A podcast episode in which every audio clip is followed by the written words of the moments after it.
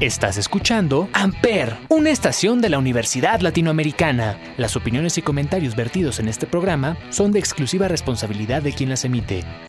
Amper Radio presenta.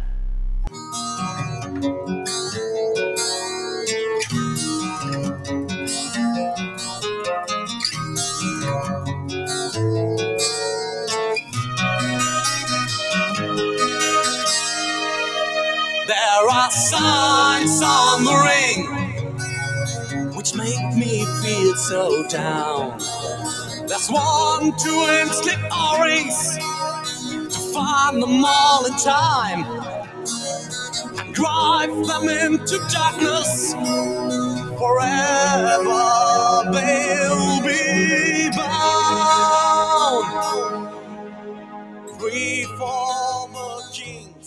Hola a todos, bienvenidos a este podcast llamado Sonidos en el Aire a través de Amper Radio de la Universidad Latinoamericana y como todos los miércoles nos acompaña Olivier. Olivier, ¿cómo estás?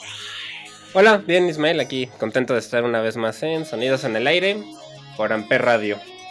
Así es, y bueno, como todos los miércoles ya saben que en este podcast hablamos de música que a nadie le gusta, música underground, música rara, bandas extrañas o discos trascendentes y pues en esta ocasión vamos a hablar de un escritor que pues creo que ha sido de los, más influyentes dentro del género de la fantasía, dentro del género de la épica y que ha influido muchas bandas en su escritura, eh, sobre todo eh, a bandas muy de metal, ahorita vamos a hablar un poquito de eso, y es uno de los escritores pues, más importantes de la literatura eh, y que nos ha traído además de libros pues adaptaciones al cine que pues la verdad han sido, tiene una de las sagas más, más importantes de la historia, una de mis favoritas y una de las películas más premiadas además de los premios Oscar.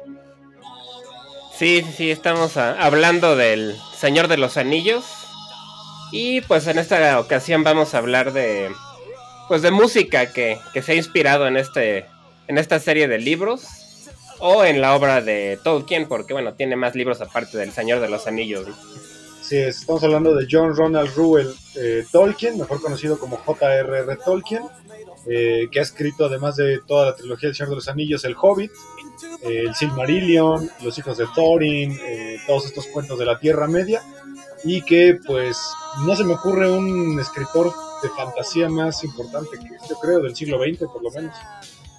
No, la verdad es que creo que sí es el más importante y, y muchos le llaman alta, alta fantasía, ¿no? Porque lo consideran que es un nivel más allá del que la mayoría de los que escriben el género tienen, ¿no? Y la verdad es que sí.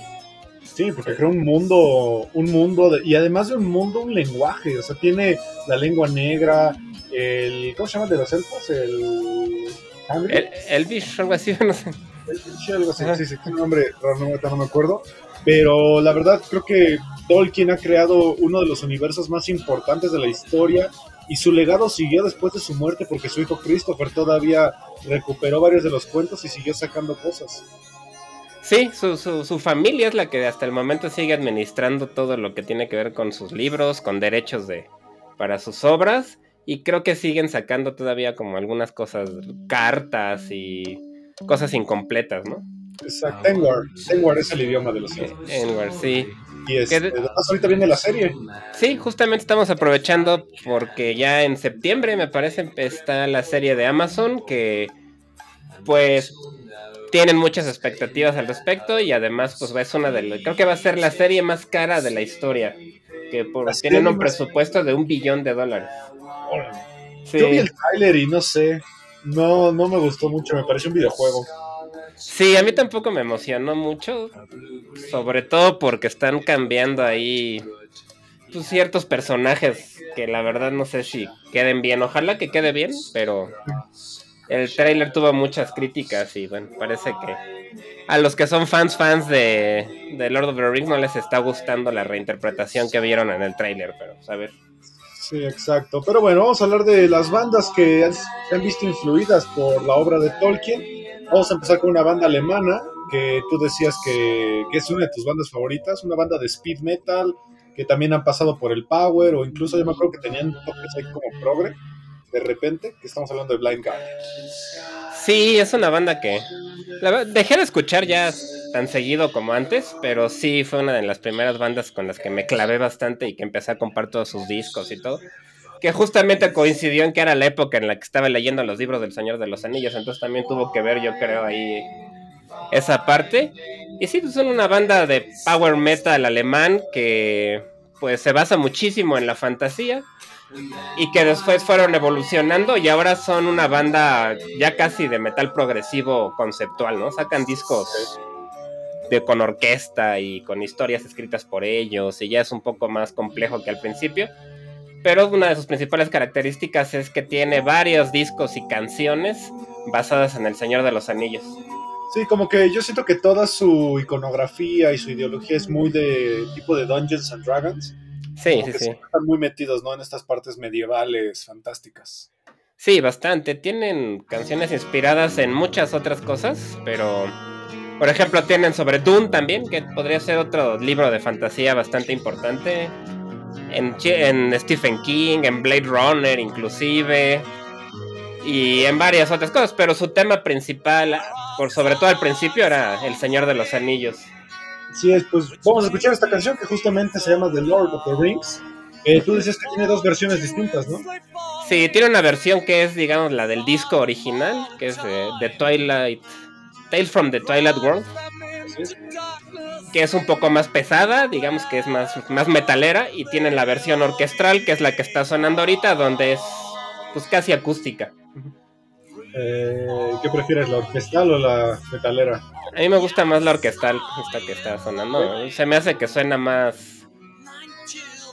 Pues no sé, más medieval, ¿no? Digamos, más como con el tono del, del Señor de los Anillos. Entonces vamos a escuchar esta versión orquestal de la canción Lord of the Rings de la banda Blind Guardian del disco The Forgotten Tales. Vamos. I'll keep the ring full of sorrow. I'll keep the ring till I die. Slow down and I sail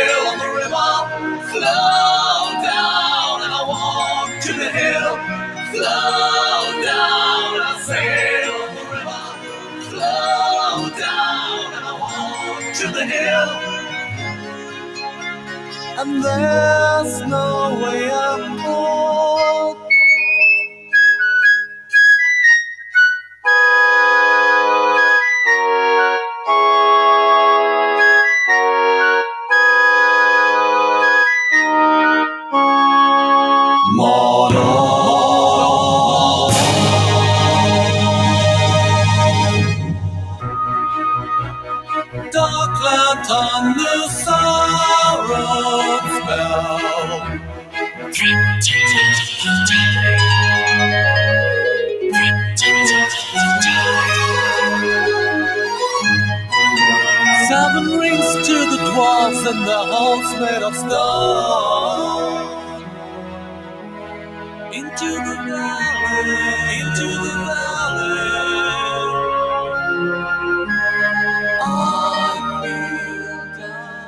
en este fue Lord of the Rings de la banda Blind Guardian de su disco de Forgotten Tales. Esta es la versión orquestal que a mí me suena mucho a, no sé si te acuerdas de en el Hobbit, en la 1, los, los enanos cantan una canción en la casa de Bilbo. Sí, sí, justamente tiene esa, esa vibra muy... Pues solo la, la, flauta, ¿no? Le da ahí como un, como un, ahí un tonito muy especial, muy... como de bardos, ¿no? De, de hecho, La, la, música del Señor de los Anillos es bastante buena y es algo que yo recupero mucho de la película de, de, la trilogía del Hobbit, que no le fue muy bien, creo, en crítica, pero la verdad la música es muy buena. Sí, está padre. De hecho, este grupo, uh, uh, había muchos rumores de que ellos iban a hacer el soundtrack de para la película de Peter Jackson, pero la, la verdad no sé si fue nada más un rumor falso o no, al final no se pudo dar. Pero bueno, no, no fueron ellos, ¿no? Pero hubo, me acuerdo que había mucho el rumor de que iban a ser ellos. Hubiera estado muy bien. Pero creo que la música que dejó Peter Jackson para mí, a mí me encanta esa canción que cantan en la, en la casa de Bilbo, me, fascina, porque aparte está como en lengua antigua. Sí, pues ya ves que todos tienen su propio, su propio idioma.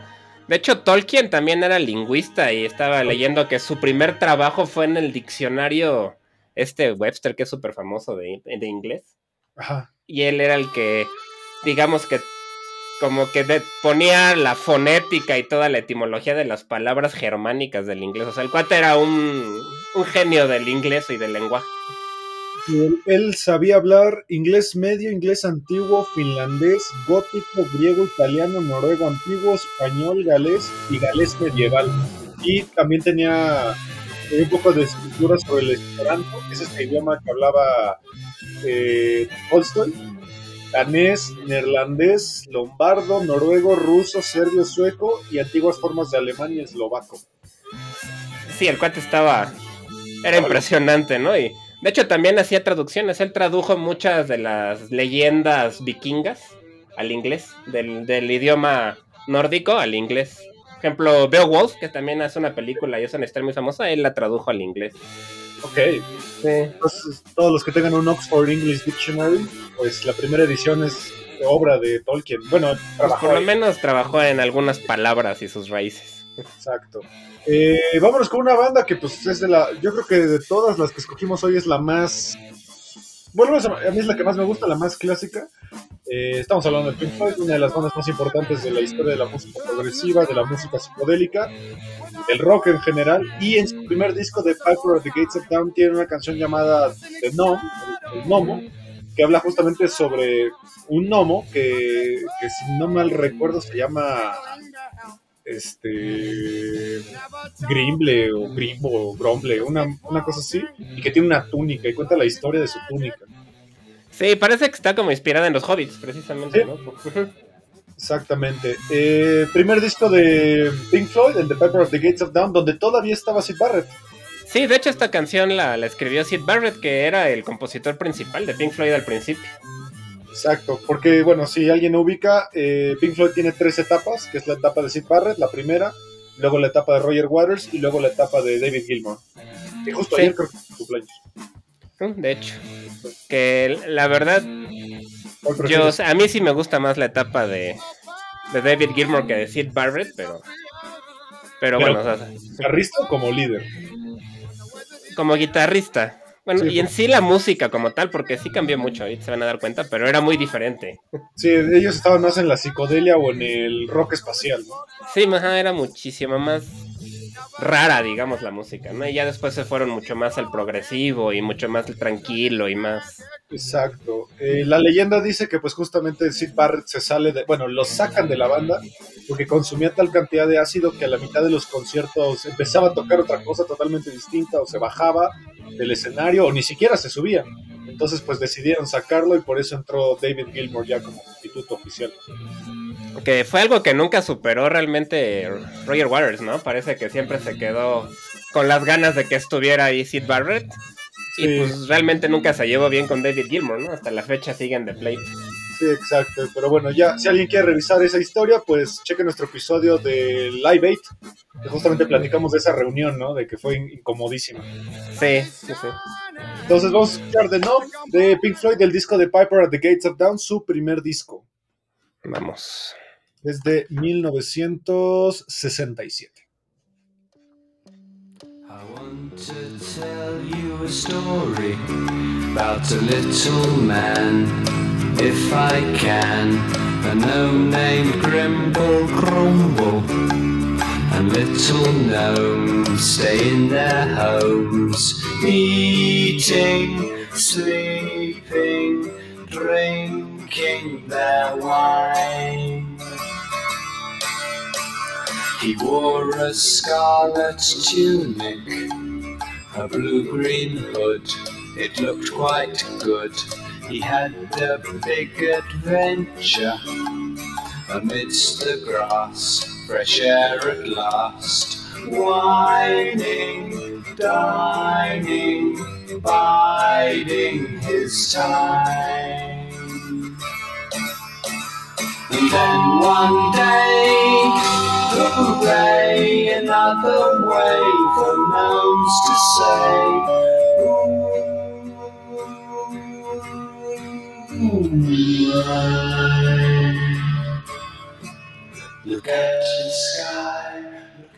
Bien, esto fue The Numb de la banda Pink Floyd, del disco de Piper at the Gates of Dawn, su primer disco. Y bueno, si pueden notarlo, si han escuchado alguna vez, por ejemplo, Dark Side of the Moon o The Wall, está años luz distante de, de llegar a ser todavía ese Pink Floyd, ¿no?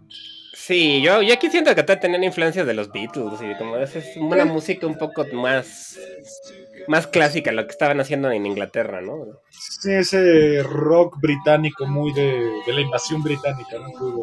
Sí, pero está padre, siento que hasta se, sí te imaginas ahí al gnomo bailando. Sí, sí, muy alegre todavía. Ujú, Ya después Pink Floyd empezaría con música un poquito más oscura y más experimental, pero bueno.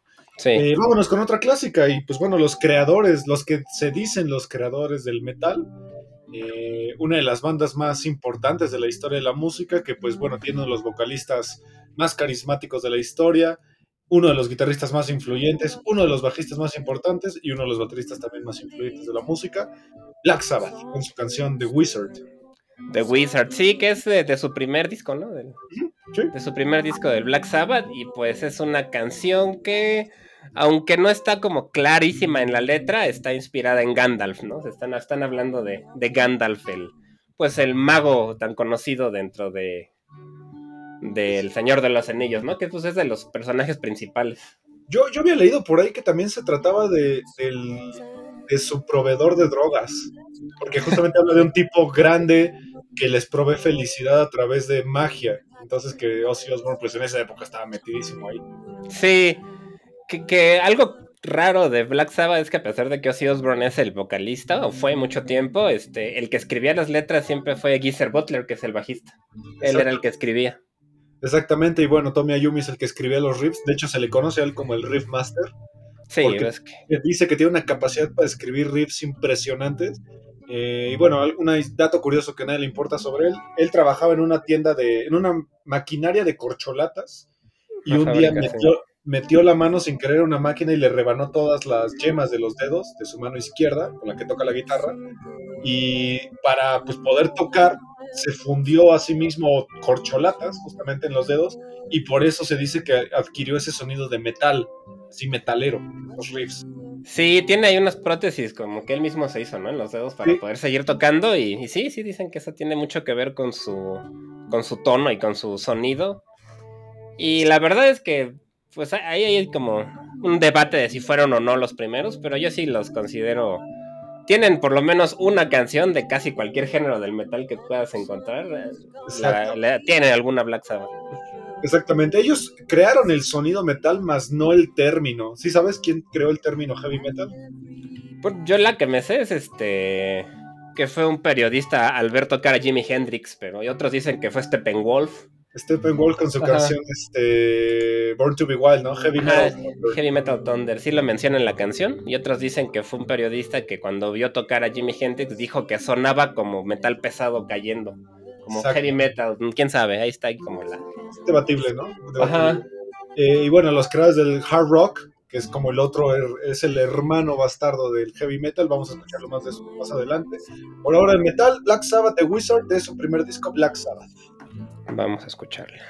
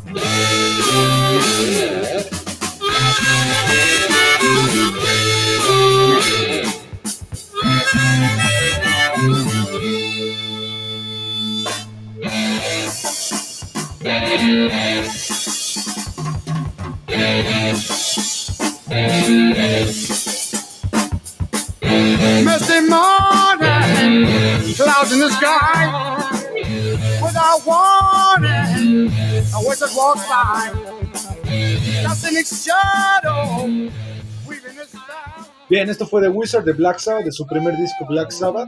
Eh, los creadores del sonido heavy metal y que pues sí se siente, ¿no? Como que inmediatamente escuchas ese riff y creo que sabes que es Tommy Ayubi. Sí, esa es. Digo, es clásica ya esta canción de Black Sabbath. Yo creo que este es mi disco favorito de Black Sabbath. Me, me gusta mucho el, el primer, el Black Sabbath de Black Sabbath, se me hace. ¿Más que el Paranoid? Sí, a mí sí, se me hace increíble, me gusta mucho. Porque es, más oscuro, ¿no? Y tiene más, más historia. Hasta desde cómo empieza, que es como casi Doom. ¿Has escuchado el cover que tiene Typo Negative de Black Sabbath? De la canción sí. Está... Lo bajaron así otros 15 tonos, lo bajaron y escucha todavía más maldita. Sí, está padre. Y esta canción me gusta porque no sé si hay otra, pero creo que es la única de ellas que tiene armónica, ¿no? Uh, o no sé si hay otra, no, pero me gusta cómo se escucha.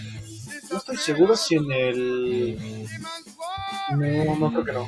En el volumen 4 tienen una canción así. No, no estoy seguro. Sí, sí, Porque ade además esta la toca, creo que sí toca Ozzy Osbourne la armónica. Sí, esta sí, sí, sí, sí, Exactamente. Eh, bueno, Black Sabbath, los creadores del sonido heavy metal. Vámonos con los creadores del sonido hard rock.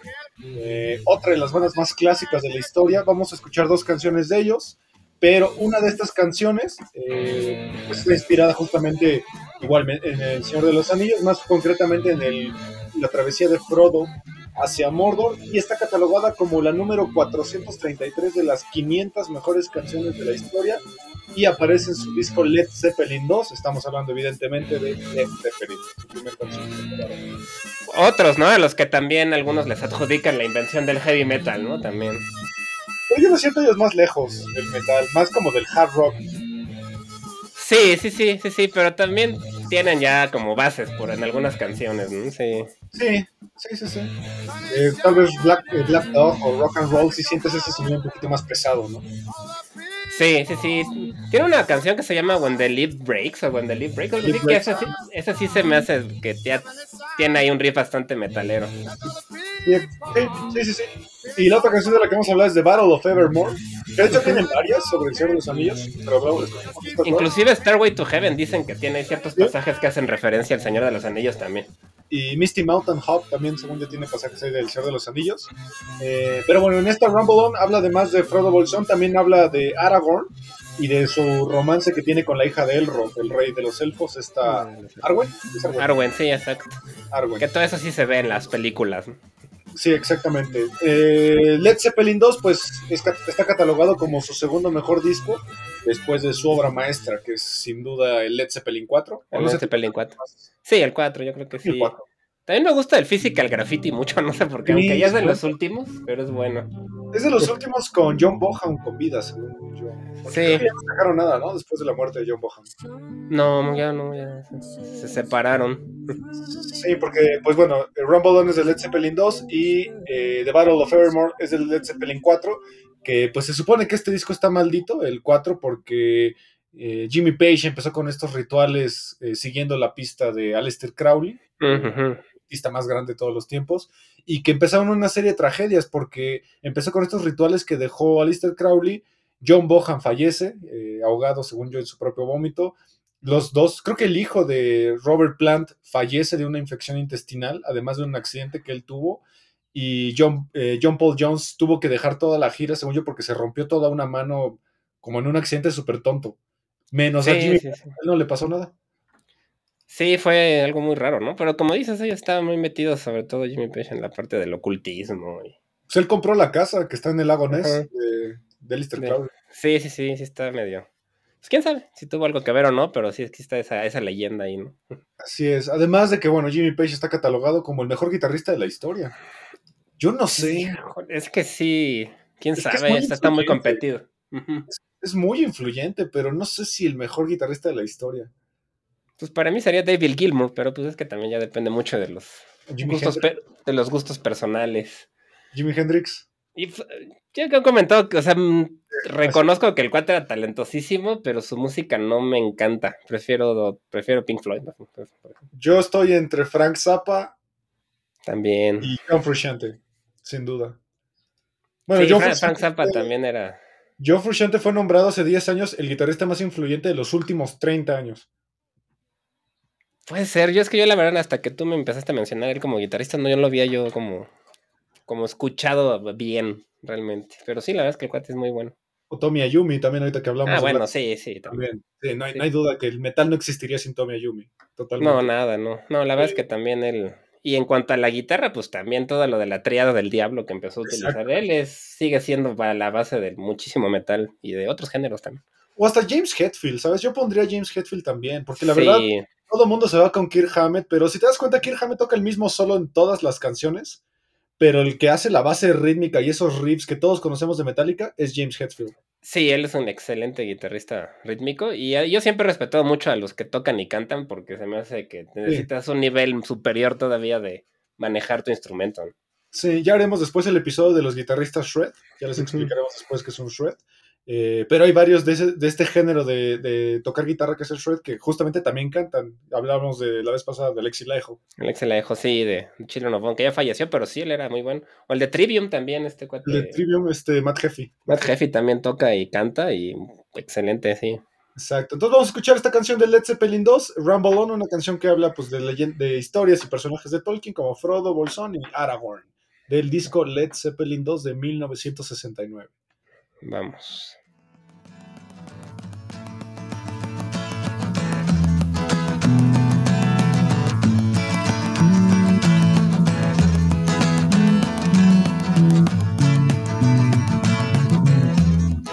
Leaves are falling all around. Time I was on my way. Thanks to you, I'm much obliged. Such a pleasant stay. But now it's time for me to go. The autumn moonlights my way. But now I smell the rain, and with it pain, and it's heading my way. Ah, sometimes I grow so tired. But I know I've got one thing I got to do. Rap it off. Now the time, the time is now. Sing my song. I'm going round the world. I gotta find my girl on my way. This way the day. Bien, esto fue Rumble On de Led Zeppelin, de su disco Led Zeppelin 2. A mí creo que en esta canción, más que la guitarra, me gusta mucho la base de- del bajo de John Paul Jones. Sí, está padre. A mí me gusta también el int- se me hace muy country, como que tiene ahí influencias country.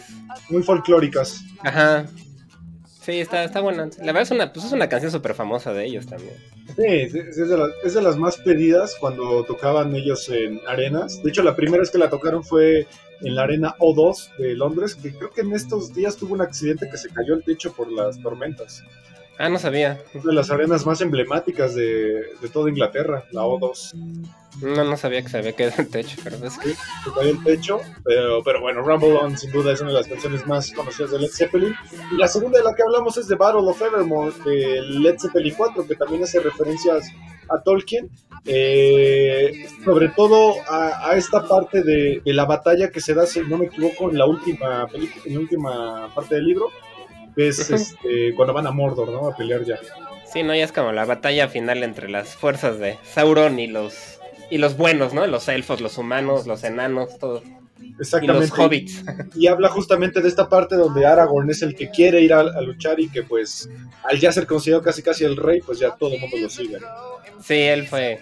O sea, él fue el que juntó, ¿no? A los, A los a los, a los ejércitos humanos. Bueno, y a los elfos también. A los elfos, porque ahí era la tregua, ¿no? Que tenían. Sí, tenían ahí. Sí, esa, la batalla final. Exactamente. Entonces vamos a escuchar The Battle of Evermore de Led Zeppelin, de su disco Led Zeppelin 4 de 1971. Vamos.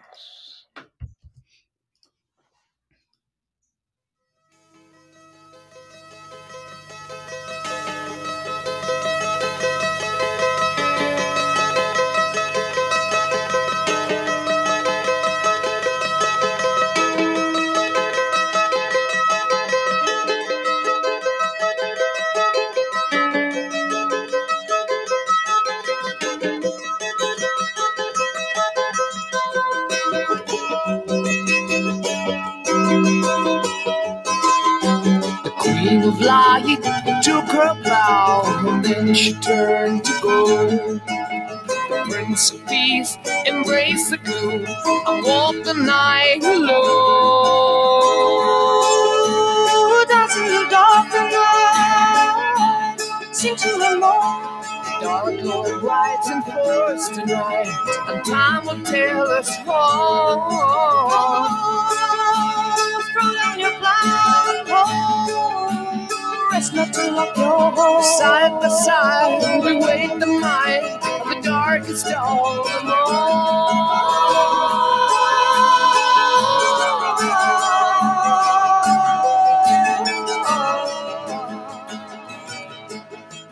Bien, esto fue The Battle of Evermore de la banda Led Zeppelin de su obra maestra Led Zeppelin 4. Eh, vámonos con una otra banda súper eh, clásica, eh, una banda que pues incorporó cosas muy, muy este, vanguardistas a lo que es el, eh, el rock progresivo, sobre todo ahora que tú mencionabas que, el- que respetabas a los guitarristas que cantaban. En este caso es un bajista que canta y además toca el teclado y el sintetizador en vivo. Sí, Geddy Lee, ¿no? Que, Lee. Que pues yo lo considero de los mejores bajistas de la historia también, porque el cuate toca súper bien, o sea, no es un bajista que nada más lleva el ritmo, sino también tiene con dificultad su, su música, ¿no?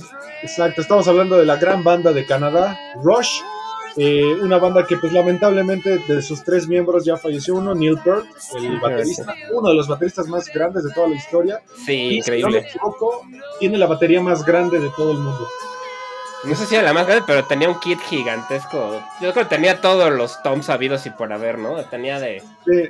Es Hacía que, la de Nico del, de Iron Maiden se vea chiquita. Ah, sí, sí, no, y también la de Danny Carey de Tool. Sí. Exactamente. Eh, bueno, ellos, ellos pues empezaron justamente con este boom de, de la música progresiva, eh, sobre todo de este rock progresivo más clásico, pero ellos pues le dieron un toque distinto con esta incorporación de sintetizadores y pues la voz de Gary Lee, ¿no? Que además es bastante, bastante particular porque la reconoces inmediatamente, ¿no? Sí, es una voz también aguda, pero que tiene un tono muy, muy de él, ¿no? Como que no, no hay una banda que suene a como Rush, ¿no? Y, y pues muchos dicen que es la banda geek por excelencia, ¿no? Ah, Que- sí, totalmente. sí. De hecho, hasta South Park tiene un episodio donde todos quieren ser este como una banda de cover de, de Rush. De Y hacen- Rush, eh.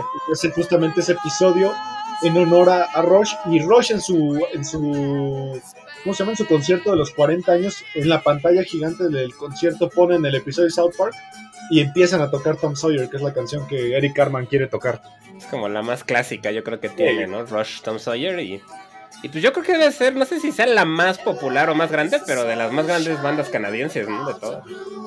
desde Canadá quién viene Alanis Morissette viene Rush Últimamente Arcade Fire, creo que son canadienses. Arcade Fire tienes razón Justin Ujú. Bieber viene de Canadá Mm, claro, sí.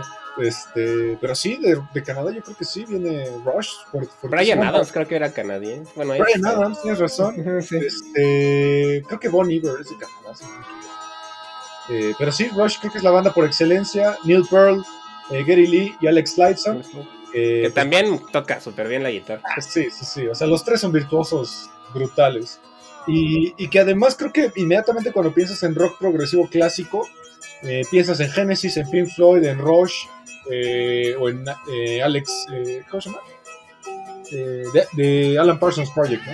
Ah, la persona Sí, Posiblemente Sí. son las que piensas luego, luego. sí, algo que a mí me gusta mm, o me gustaba de Rush es que son de las pocas bandas que se mantenieron juntos, siempre se mantuvieron los tres miembros sin Exacto. separarse y se eran amigos y parece que se llevaban bien siempre, o sea, no. Exacto. De hecho, hay unas clases de. Hay unas clases de bajo que justamente da Gary Lee en YouTube. Bueno, a mí me parecen esos comerciales que te dice de las masterclass. Y hay una de Gary Lee que la verdad sí, sí me gustaría tomar, porque Gary Lee es, es un genio. Sí, sí, el cuate es increíble, sí. Entonces, ellos tienen dos canciones que hablan justamente sobre, sobre Tolkien. Una es Rivendell, que es de su disco Fly By Night, y, y de Necromancer, del disco Curse of Steel. Y bueno. Rivendell, la ciudad por excelencia, ¿no? De, de los elfos. Sí, la ciudad, este, pues de las más conocidas, ¿no? Del libro, ¿no? Exacto, donde el rey es, si no me equivoco, es Elrond, ¿no? Sí, justamente. De las más conocidas. Y la Necromancer habla de Sauron y de toda esta parte del. El nigromante, ¿no? Que es en español. Sí, De esta ciudad que es este. ay, ¿cómo se Mordor? ¿no? pero de donde sale, que es Uy, Es- me, mi- que mi- sabe el Hobbit. Ya estoy este, oxidado en mi conocimiento del Señor de los Anillos. Sí, la verdad es un, un libro difícil y hay tantos personajes Eh, es que muy está difícil difícil. seguirle, seguirle la, la, pues, la línea, ¿no? De dónde es cada cosa. Sí, sí, es complejo. Pero bueno, en lo que nos encontramos, vamos a, vamos a escuchar justamente eh, Rivendell del disco Fly By Night de Rush. Vamos.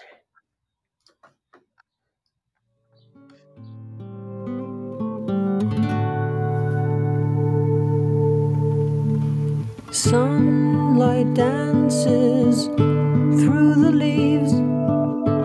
Soft winds stir the sighing trees. Lying in the warm grass. Feel the sun upon your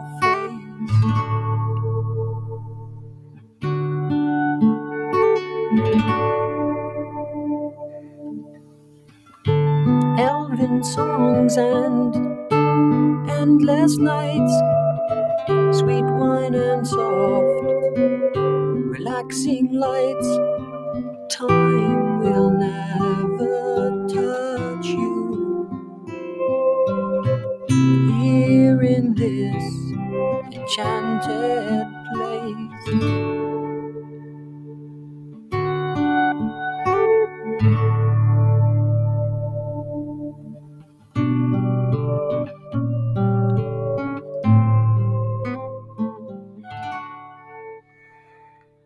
Bien, Muy, clásica, ¿no? Sí, clásica. Dolgundur. Dolgundur. ¿Cómo? Sí. Sí, ciudad. Dolgundur. sí. A mí esta me gusta por la guitarra, suena muy barroca, ¿no? Muy, parece hasta una lira, no sé. Sí, de hecho, por ahí eh, Alex Lifeson tiene varias canciones con esta, este estilo más folclórico, más, más relajado. Sí, bueno, que así queda con, con el ambiente del Señor de los Anillos, ¿no? Exactamente. Y de ahí nos vamos con The, The Necromancer eh, del Caress of Steel, igualmente de Rush. Vamos.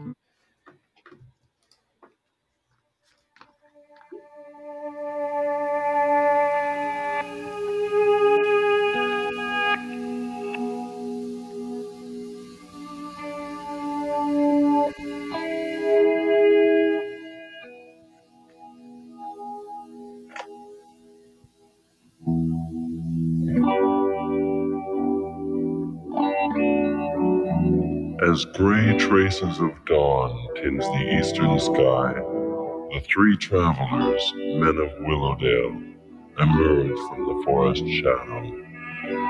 Fording the river Dawn, they turn south, journeying into the dark and forbidding lands of the Necromancer.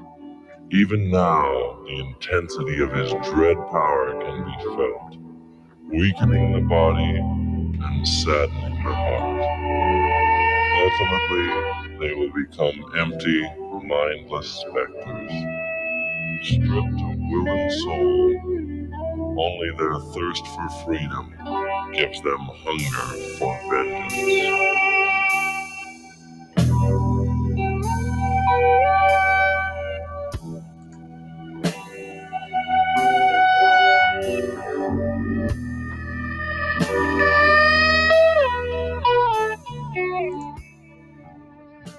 Bien, esto fue de Necromancer de Rush, de su disco Caress of Steel. que sí se siente, ¿no? Como esa vibra de que están narrando la historia de, justamente del origen de Sauron. Sí, sí, sí. en la- pues de hecho es un, un fragmento del libro, ¿no? Y sí se siente la, la atmósfera un poquito más oscura. Que esta canción se me hace muy Pink Floydesca, ¿no? Como que podría estar en el Dark Side of the Moon. Como el Viv, no sé. A mí me recuerda un poco a eso. mucho como Porcupine Tree. También, sí, también. Ese, es- ese tono un poquito más bajo. Eh, que bueno, quien no sepa quién es Sauron, Sauron es el villano más grande, ¿no? De toda la mitología Tolkien. Sí, será este. Pues sí, el- el señor oscuro, el, el que el ojo que todo lo veía, ¿no? El que el que inventó, bueno, creó los anillos, ¿no? Exactamente. Eh, ¿no, ¿No fue su maestro este Morgur?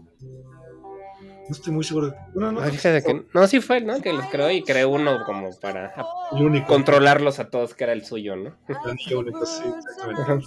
Y bueno, ya para terminar con las bandas clásicas, digamos, eh, vámonos con una banda que para mí su primera etapa es mi favorita, la segunda no me gusta tanto, eh, los, los sigo respetando como músicos, pero para mí Peter Gabriel siempre será el más grande miembro de esta banda. Estamos hablando de Genesis, con una canción, su segundo disco que es el Trespass, que tiene una canción llamada Stagnation, que digo, realmente habla de la guerra nuclear, pero lo, lo enfocan mucho a cómo viviría Gollum, este también personaje mítico del Señor de los Anillos, cómo viviría un ataque nuclear.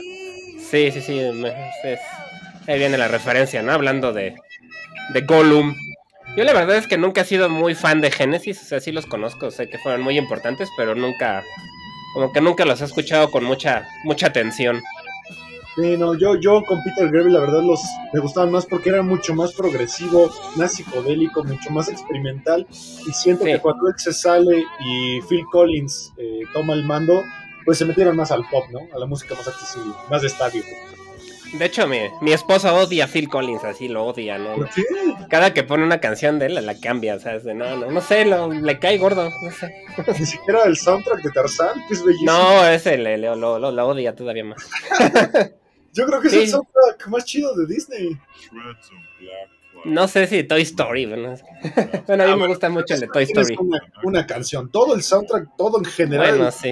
Es bru- brutal. Aparte, Lo que sabía es que Phil Collins grabó el soundtrack también en español y no sabe español, solo aprendió a vocalizar por Sí, fonemas. sí sabía de eso, sí. ¿Qué tal? ¿El del Rey León es de quién? ¿Elton John o quién era? Es de Hans Zimmer. Zimmer, sí, bueno, Es de Hans Zimmer con Elton John. sí. No sé, no sé, es que tienen buenos soundtracks Disney, la verdad. Sí, pero para mí creo que el de Tarzán, sin duda. Puede ser. Y- a mí Peter Gabriel no me gusta. O sea, sí sé que lo consideran excelente, pero su música de solista, no sé, no, no- se me hace muy pop. Es que es muy experimental, tiene... Aparte, músicos son increíbles, nada más toca el bajista, el bajo con él, Tony Levin, Sí. bajista de cabecera. Sí, no, no, el cuate es un excelente músico y creo que la que más me gusta es la de Sledgehammer, que creo que es la más conocida, ¿no? La- una de las líneas de bajo más importantes de la historia de la música. ¿Sabes qué me pasaba a mí de niño? Yo confundía mucho Peter Gabriel con este. Ay, el Piano. Eh, ¿Cómo se llama la el de la canción de Piano Man? Ah, ah, ese me... Billy Joel. Billy Joel, yo los confundo mucho Se físicamente. parecen, sí se ahora que lo mencionas, sí se parecen. Son idénticos, yo los confundía de niño, yo no sabía quién era quién. Sí, cierto que se parecen bastante, no lo había pensado, pero sí, sí, sí, sobre todo ya de grandes. Sí, sí, sí, totalmente. Pero bueno, al final de, de cuentas, Genesis es una de las bandas que más influyó también al rock progresivo. Sí. Eh, y no se puede dudar que Phil Collins es un. No, sí, el cuate es un músico increíble también. Su hija ahora es a la que le está yendo ahí bien de, de actriz, ¿no? Es la de Emily in Paris. Lily, Lily Collins, ¿no? Lily Collins, que sí. Ajá. A mí me gustaba mucho esa chica en la, la canción de Ted Bundy con Zac Efron. Ah, claro, ella es la, la novia, ¿no? Sí, Ajá, muy sí, sí, sí. Bueno, vamos a escuchar Stagnation, eh, esta canción del segundo disco de Genesis, el Trespass de 1970, eh, que habla justamente sobre la guerra nuclear, pero es como si fuera enfocada a un mundo del Señor de los Anillos. Vamos.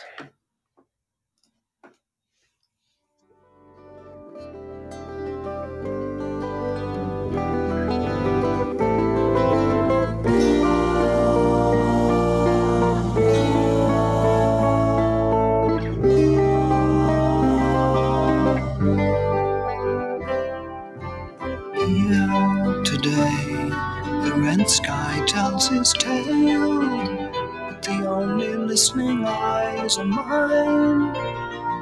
There is peace amongst the hills, and the night will cover all my pride. Blessed are they who smile from bodies free. Seems to me like any other crowd who are waiting to be saved. Thank you.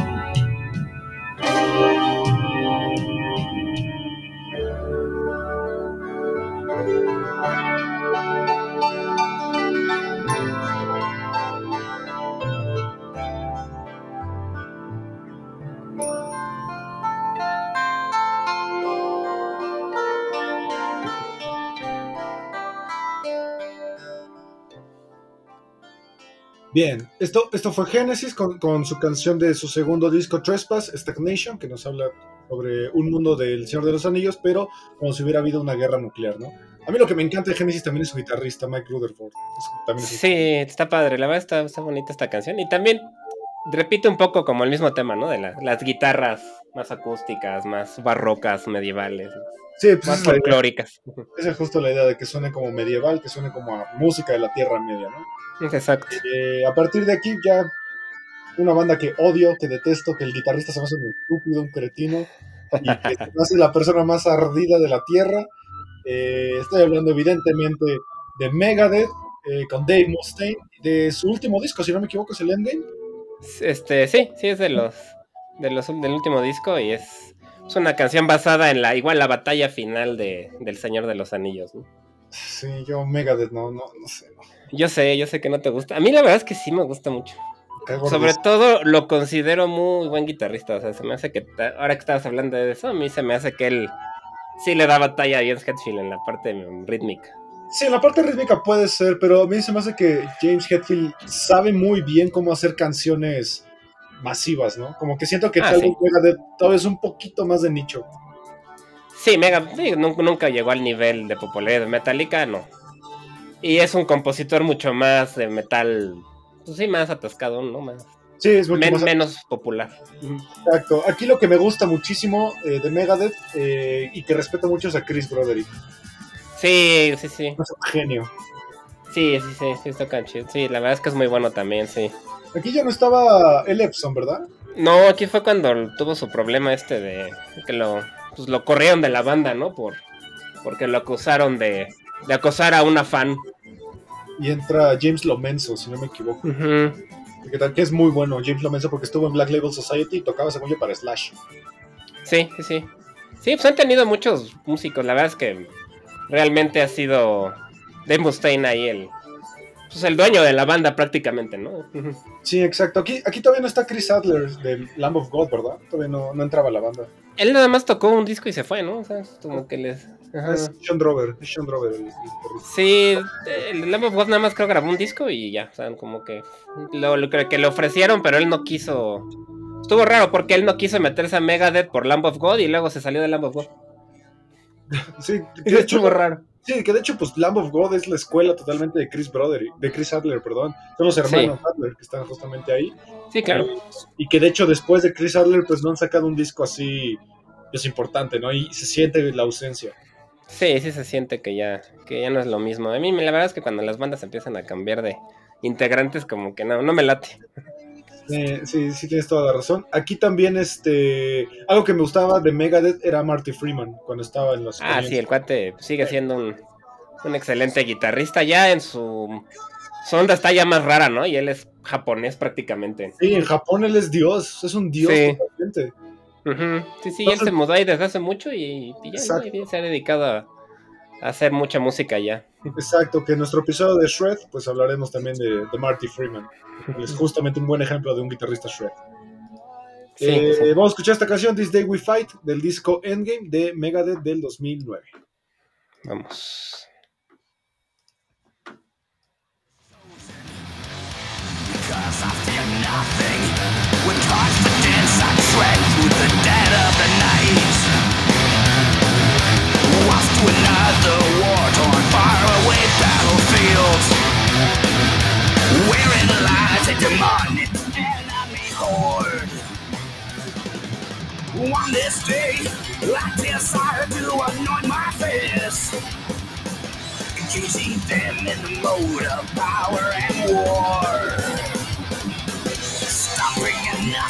sort of fulfilling my destiny.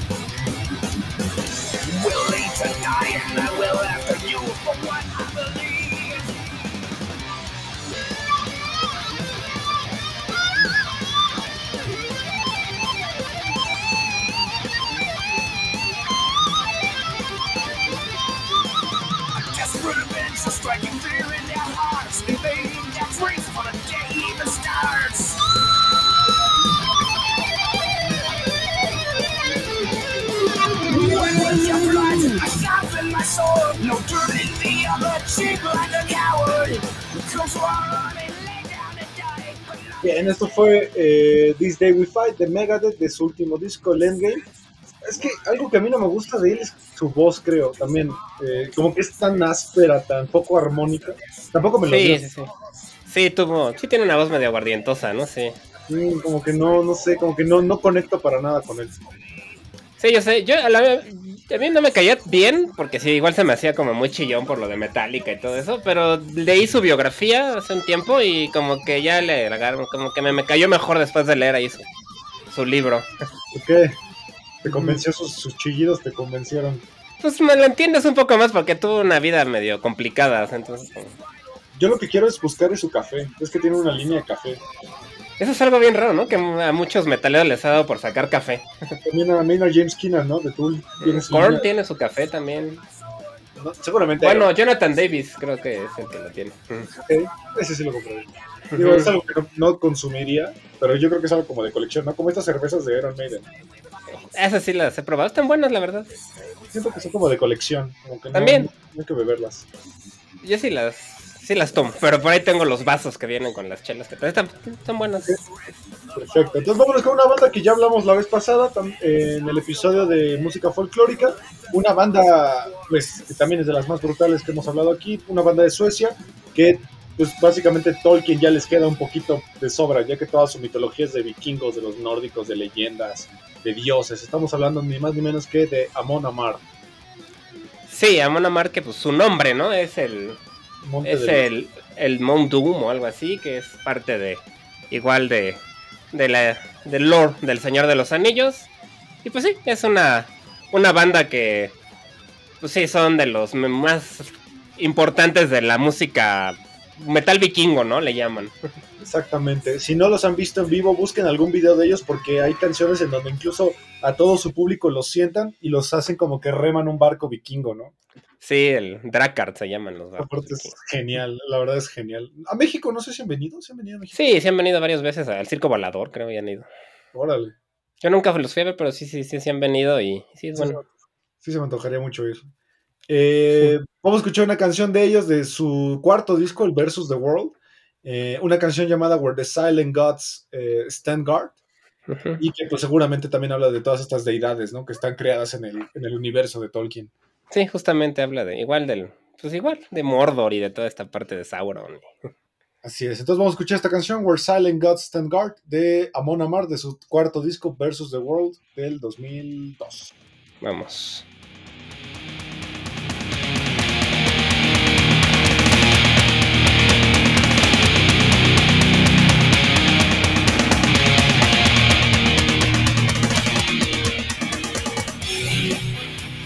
Last falls to the ground. No one is left alive. They thought that they could take me down, but it's not my time to die. I want the blood from my sword and it in my belt. This is the sweetest of rewards, the best of I have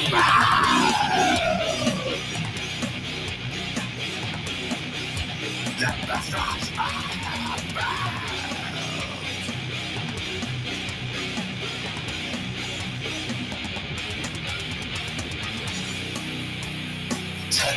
dead by my feet. I smell the steaming blood. And I'm smart. Bien, esto fue Amon Amar con Where Silent Gods Stand Guard, de su cuarto disco, Versus the World. Eh, a mí me parece una banda de death metal que la verdad es bastante accesible. Sí, la, la verdad, sí, no es tan difícil de escuchar como, como podrían ser otras cosas, ¿no? Como, Eh, no sé, como el black metal tal vez. Sí, es un género del metal extremo que la verdad no es tan mal, eh, no es tan difícil de escuchar, porque además Amon Amar tiene la cualidad que es muy melódico. Sí, la verdad es que sí, me- y me gusta, la verdad siento que tiene un estilo muy propio, ¿no? Muy, se reconoce luego, luego igual que Samona Mar, Sí, por la Sí. voz, por la música. sí, exactamente. O sea, el vocalista Johan Heg, evidentemente sabes que es él cuando, está, cuando empieza a, a cantar. Sí, sí, sí, se lo trata luego, luego y es una voz muy, muy grave, ¿no? Exacto. Eh, vamos con una banda que a mí, yo ya la he escuchado varias veces, pero nunca he llegado a conectar con ellos. Eh, una banda llamada Sabaton, que no sé, jamás, jamás he escuchado varias canciones de ellos porque el baterista es, es el esposo de una de mis vocalistas favoritas, eh, Flor Jansen. Ah, claro, sí. Y no sé, no, nunca he conectado bien con ellos. ¿A ti por qué te gusta tanto? Pues no es que sea de mis favoritos, pero me gusta también su. Todas sus. Es muy épica su música. Hablan mucho de guerras, de. Ellos cuentan, hablan mucho de historia, o sea, de batallas históricas. Y también hablan de fantasía, de, como en este caso, del Señor de los Anillos. Y también tienen un espectáculo muy vistoso con fuego y muchas Su escenografía, ¿no? Ponen Ajá, la escenografía. Tanques y cosas así. El vocalista se pone como un chaleco blindado o algo parecido. Está, está. Está padre. Lo, lo Pero tampoco es que lo haya escuchado demasiado, pero. Lo que vi es que sacaron un, eh, un set de Lego. ¿A poco no sabía que tenían unos Legos abajo? Tienen un set de Lego de Sabaton para, digamos, celebrar su, su aniversario, sus 20 años. Oh, no sabía. Que de hecho ellos son de las bandas más exitosas de Suecia. O sea, del... Suecia tiene montones de bandas metaleras y Sabaton es de los más exitosos. Sí, no sé, no, no, no me parece tan, tan interesante. Además de que ellos tienen este su propio festival en un crucero. Sí, tienen su. No me acuerdo cómo se llama. Tons of Metal. Ten Tons of Metal, algo así, ¿no? Sí. Ajá. Sí, no sé, no. Aparte, bueno, ellos tocan un género que también nunca he conectado mucho, que es el power metal Ujú. o el metal épico. Eh, Sí, es un metal muy. Sí, es muy de fantasía, de. De guerra, de. Con una guitarra como muy. Muy rápida, ¿no? Tocan muy rápido, pero clarito, no sé. Es como... Exactamente. Entonces vamos a escuchar esta canción llamada Shadows, que también habla de mitología tolkiana, de su disco Metalizer. Vamos a escucharla.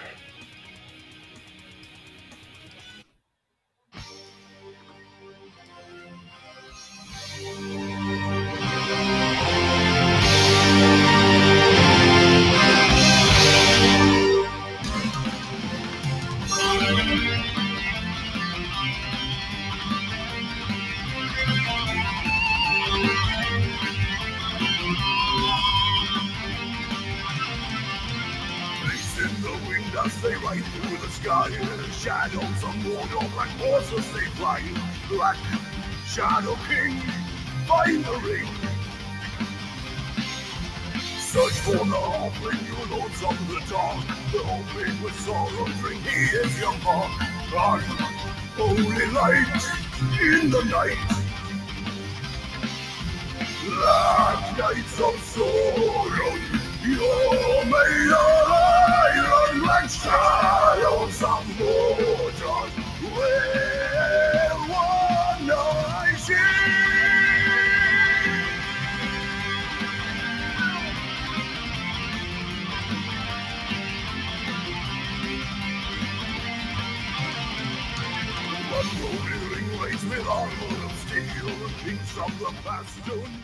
Bien, esta canción fue Shadows de la banda Sabaton del disco Metalizer, que justamente esta canción pues habla de una de las criaturas que a mí más me gusta de toda la mitología de Tolkien, que son los Nazgûl.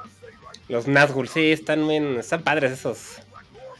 Son como. ¿Cómo les son? Eran los reyes antiguos convertidos en fantasmas o una cosa así, ¿no? Ajá, que O estoy están condenados a, a ser como eh, fieles sirvientes del anillo, ¿no? Exacto, que, que por haber tenido el anillo tanto tiempo, como que Sauron los volvió sus. Como sus, sus esclavos, ajá. Exacto, y la gran mayoría de- del primer libro, pues es eh, Frodo tiene que escapar de ellos, ¿no? Sí, son estos que, que están ellos. Bueno, es una escena muy, muy famosa, ¿no? Que están como escondidos en las raíces de un árbol y se asoman ellos como por, por arriba, ¿no? Y, y se tiene que poner el anillo Frodo para que no lo vean, ¿no?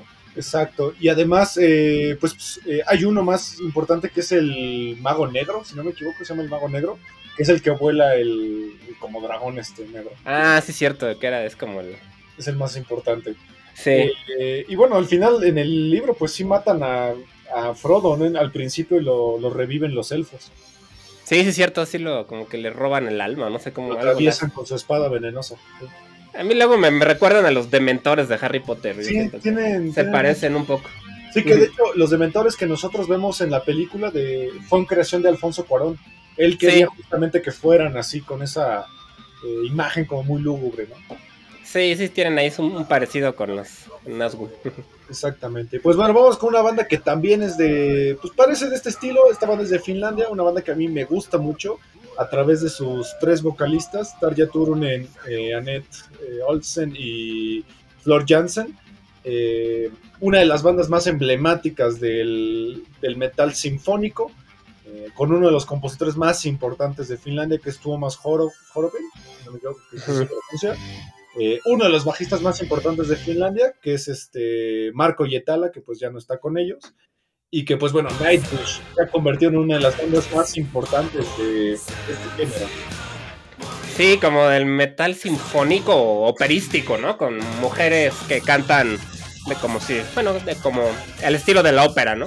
Exactamente. Eh, bueno, ya la última vocalista que es eh, Flor Jansen, Sí, ya no tanto. ella viene de una banda llamada After Forever, pues le metieron un poquito más hacia el metal tradicional y ya Sí. no tanto a lo operístico, ¿no? A lo, a lo teatral. Sí, a mí la verdad es que Tarja o Tarja, no sé exactamente cómo se pronuncia, me gusta mucho más, la verdad. Y Tarja tiene como un- una voz muy emblemática que, pues bueno, marcó toda una época. Tarja estuvo casi 20 años con ellos. Sí, y pues parece que fue, que era muy peculiar, ¿no? Por eso la corrieron de la banda, que porque era como difícil de trabajar con ella. Ok, yo, yo solo he visto a Nightwish con Annette. Me tocó verlos aquí en el. ¿Te acuerdas del Cuervo, el José Cuervo? Sí, Ahí me tocó verlos una vez. Hace como. no, yo, yo sí los vi y con la alineación original todavía con Tarja. Ese Estuvo padre, sí, la verdad es que fue, me acuerdo mucho del tecladista que estaba tomando vodka todo el tiempo y, y se ponía a, brindar con el bajista y se la pasaba. Estaban, se veía que estaban ya medio borrachos, pero bueno. Eh, nórdicos. Sí, Eh, vamos a escuchar esta canción de uno de los discos más emblemáticos de Nightwish del año 2000, que es el Wishmaster. Justo Sí. esta canción Wishmaster que habla eh, sobre, sobre estos dioses a los que, bueno, si alguien no ha leído el Silmarillion, pues la Tierra Media fue creada por estas esferas, que son estos dioses que crearon todo, que es la guerra justamente de las esferas, es de las primeritas partes del Silmarillion. Si alguien quiere el Silmarillion, pues es un libro enorme, o sea, parece un tabique gigantesco. y está complejo, te tardas. Sí, hay que anotar, creo que hay que anotar.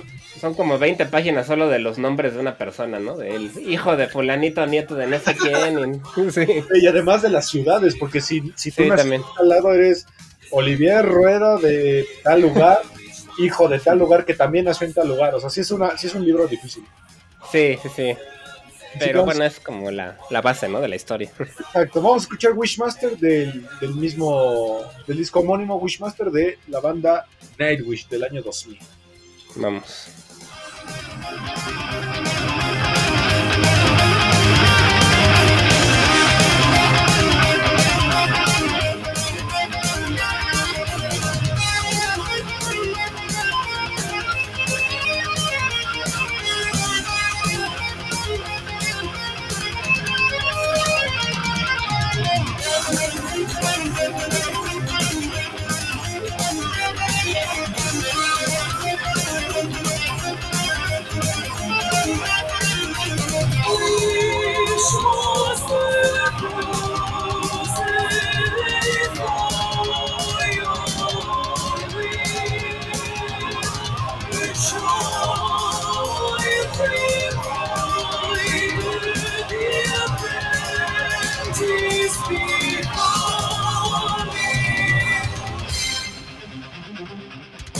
Bien, esto fue Wishmaster de la banda Nightwish, de su disco homónimo Wish, eh, Wishmaster. Eh, al final, pues bueno, Nightwish siempre se ha visto muy, pues muy envuelto ¿no? en toda la mitología nórdica, sobre todo las leyendas que cuenta eh, su tecladista y compositor Thomas Holopainen, que al final él es el, el que narra estas historias. Por ahí busquen un, un disco que tiene él como solista que habla sobre un personaje parecido a Rico McPato, pero que es como un leñador del bosque y que va buscando una, una película. No, no sé. Está muy bueno. Ok. Bueno, Eh, ya para cerrar, vámonos con una banda de Islandia, una banda que tiene la curiosidad de que crearon su propio idioma. Ellos eh, pues, cantan en un tipo de islandés como, digo, para ejemplificarlo mejor, es como aquí en México, pues hablamos español, pero en la Ciudad de México, pues tenemos estos, eh, estas características lingüísticas que es como el chale, el chido, ¿no? El, el, chilango, que, que sí lo conocen, y que ellos agregaron como todos estos, estas características de su idioma islandés a- al, al islandés tradicional y además eh, también incorporaron la lengua Tengwar, que es la lengua esta élfica que se habla en los libros de Tolkien. Sí, está muy complejo. Bueno, su, eso de que hayan hecho su propio idioma me parece pues muy ambicioso de su parte, ¿no? Muy original también. Pero funciona bastante. Al final, eh, Sigur Rós, que es la banda que estamos hablando, es una de las bandas más emblemáticas de toda Islandia. Una banda que si tienen la oportunidad alguna vez de verla en vivo, por favor vayan. Es un espectáculo increíble porque montan escenarios, los desmontan durante media hora y luego vuelven a montar otro. Y entonces son conciertos como de cuatro horas. Son visualmente impresionantes y, la verdad hacen un estilo de música muy peculiar que, que si lo queremos meter a un género se llama Dream Pop. Sí, sí, sí, sí. Yo nunca los he visto, pero sí sé que tienen buena, buena fama sus, sus shows, ¿no? Y son muy, muy visuales, ¿no? Tienen mucho audiovisual, ¿no? Así es, y una característica importante de su guitarrista y vocalista, eh, este Johnsy, es que toca la guitarra con un arco de, de cello. Afinó su Ah. guitarra de una manera para que toque así. Tipo Jimmy Page, ¿no? Nada más que él era de violín, ¿no? Arco de toda violín. todas las canciones son así. O sea, él nunca deja el arco. Ah, Ok, mira, eso tampoco sabía. Y también toca la guitarra con un aparato bastante caro que si alguien quiere conseguir uno, eh, hay que buscarlo en internet. Se llama Evo, no sé si lo ubicas, que es un aparatito que pones en la guitarra y empieza a vibrar la guitarra. Ah, no, eso no lo, no Eso lo vi. No, Está bastante chido. no, no, esa creo que no lo, creo que no lo había visto. Tal vez sí, no sé. son carísimos. Se llaman Evos. Entonces vamos a escuchar esta canción de, de Sigur Rós, de su disco Kavikur, eh, una canción llamada Brennistein, que significa azufre en, este, en esta lengua ¿no? que ellos inventaron. Azufre, ok, vamos.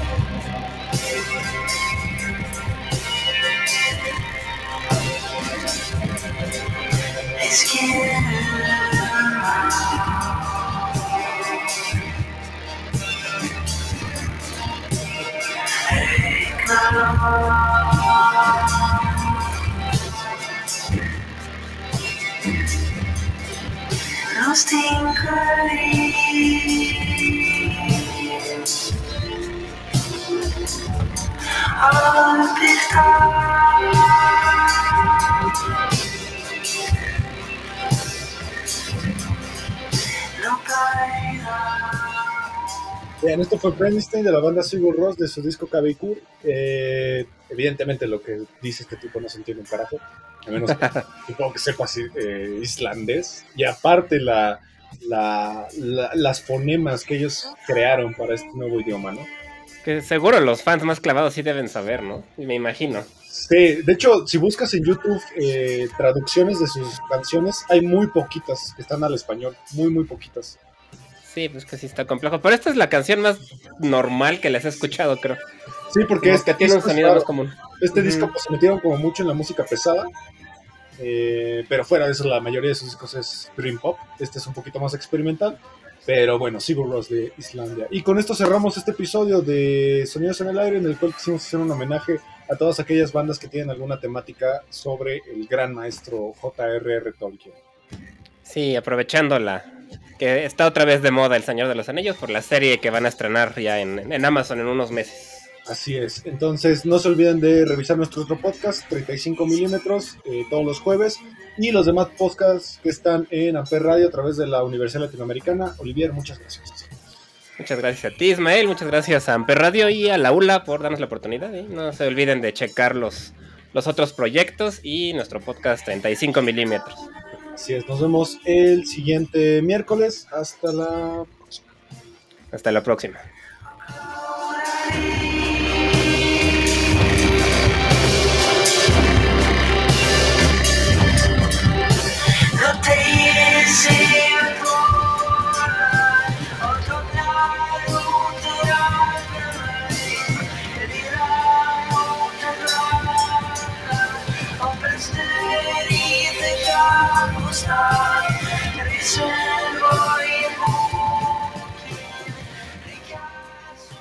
Radio presentó Amper, donde tú haces la radio.